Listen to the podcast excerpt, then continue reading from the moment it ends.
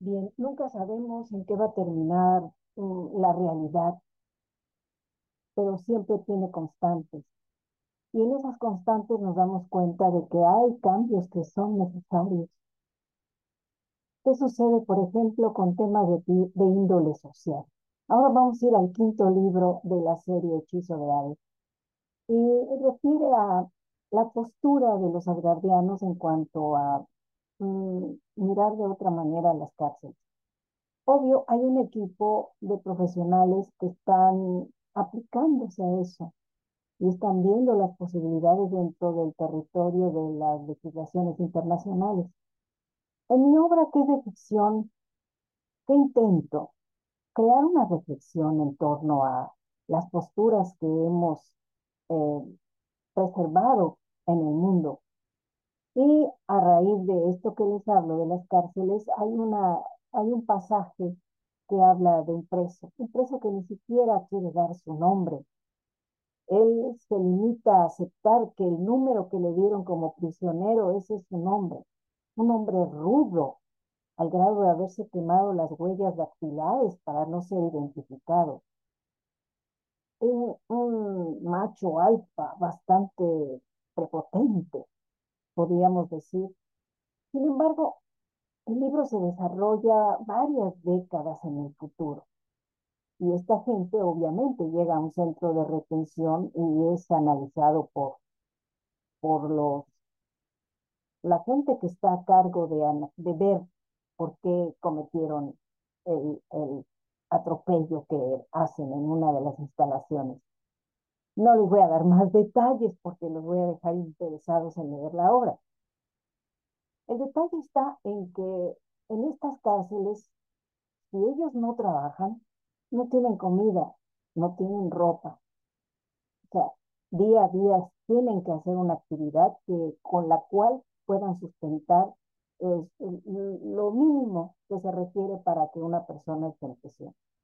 Por otra parte, tienen una obligación de asistir de determinadas horas a clases, eh, de acuerdo a sus, a sus conocimientos, claro, pero finalmente son clases que les van a hablar de la estructura social, de las posibilidades de integrarse y de la manera como lo pueden hacer, las conveniencias que existen en ello.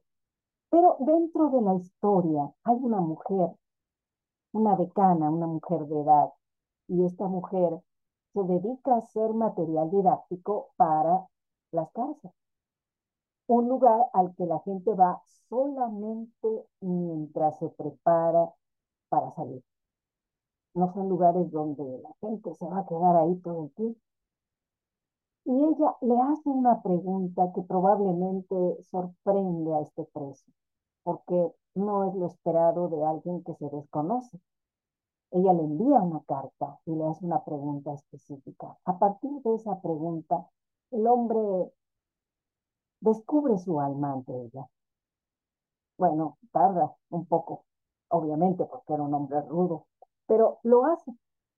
Y su vida cambia dentro de los parámetros de su existencia. Obviamente no vamos a hablar de las historias así, de las películas que, que ponen en algunas series o programas de que, wow, tu vida cambia de forma rotunda y, y, tienes una suerte de aquellas que solamente existen en la ficción. Y aunque esto es ficción, quiero decirles que deberíamos analizarlo. Yo lo, yo lo he escrito con la intención de que la gente analice. Analice si realmente vale la pena continuar con esos centros de reclusión, donde se habla de rehabilitación. ¿Hasta qué punto? ¿Hasta qué punto les estamos permitiendo a estas personas sentirse humanos? ¿Y hasta qué punto estamos haciendo de ellos mejores personas? Habrá quien diga, wow, hay, hay lugares que tienen librerías muy interesantes, el que quiere estudiarlo hace. No, no, no, no, no. El chiste es que no se investiga, sino que están ahí recluidos para tener una instrucción que les pueda ayudar en el mundo o una actividad práctica que en un momento dado puedan desarrollar y con ella eh, establecer una forma de actuar diferente en el mundo. Esa es parte de la historia y lo hablo hoy porque precisamente hice un pequeño artículo que compartí en la página oficial de Guardian, hablando respecto a la posición que no merecemos la cárcel los seres humanos. Es como cuando al niño pequeño le decíamos, ah, te vas a tu cuarto sin cenar, ¿no? Una cosa así. Entonces, en la evolución de los seres humanos probablemente haya muchos cambios y muchas cosas se preserven como hasta ahora ha sido. Y esperemos que esto pueda cambiar con el tiempo. Este es mi comentario de hoy.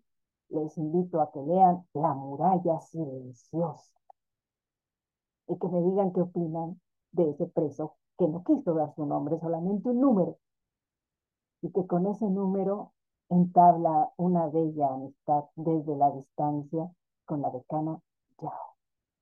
Bien, gracias por atender a este programa Letras Creativas y seguimos adelante. Les saludo, gracias por acompañarme, soy Ariadne Gallardo Figueroa.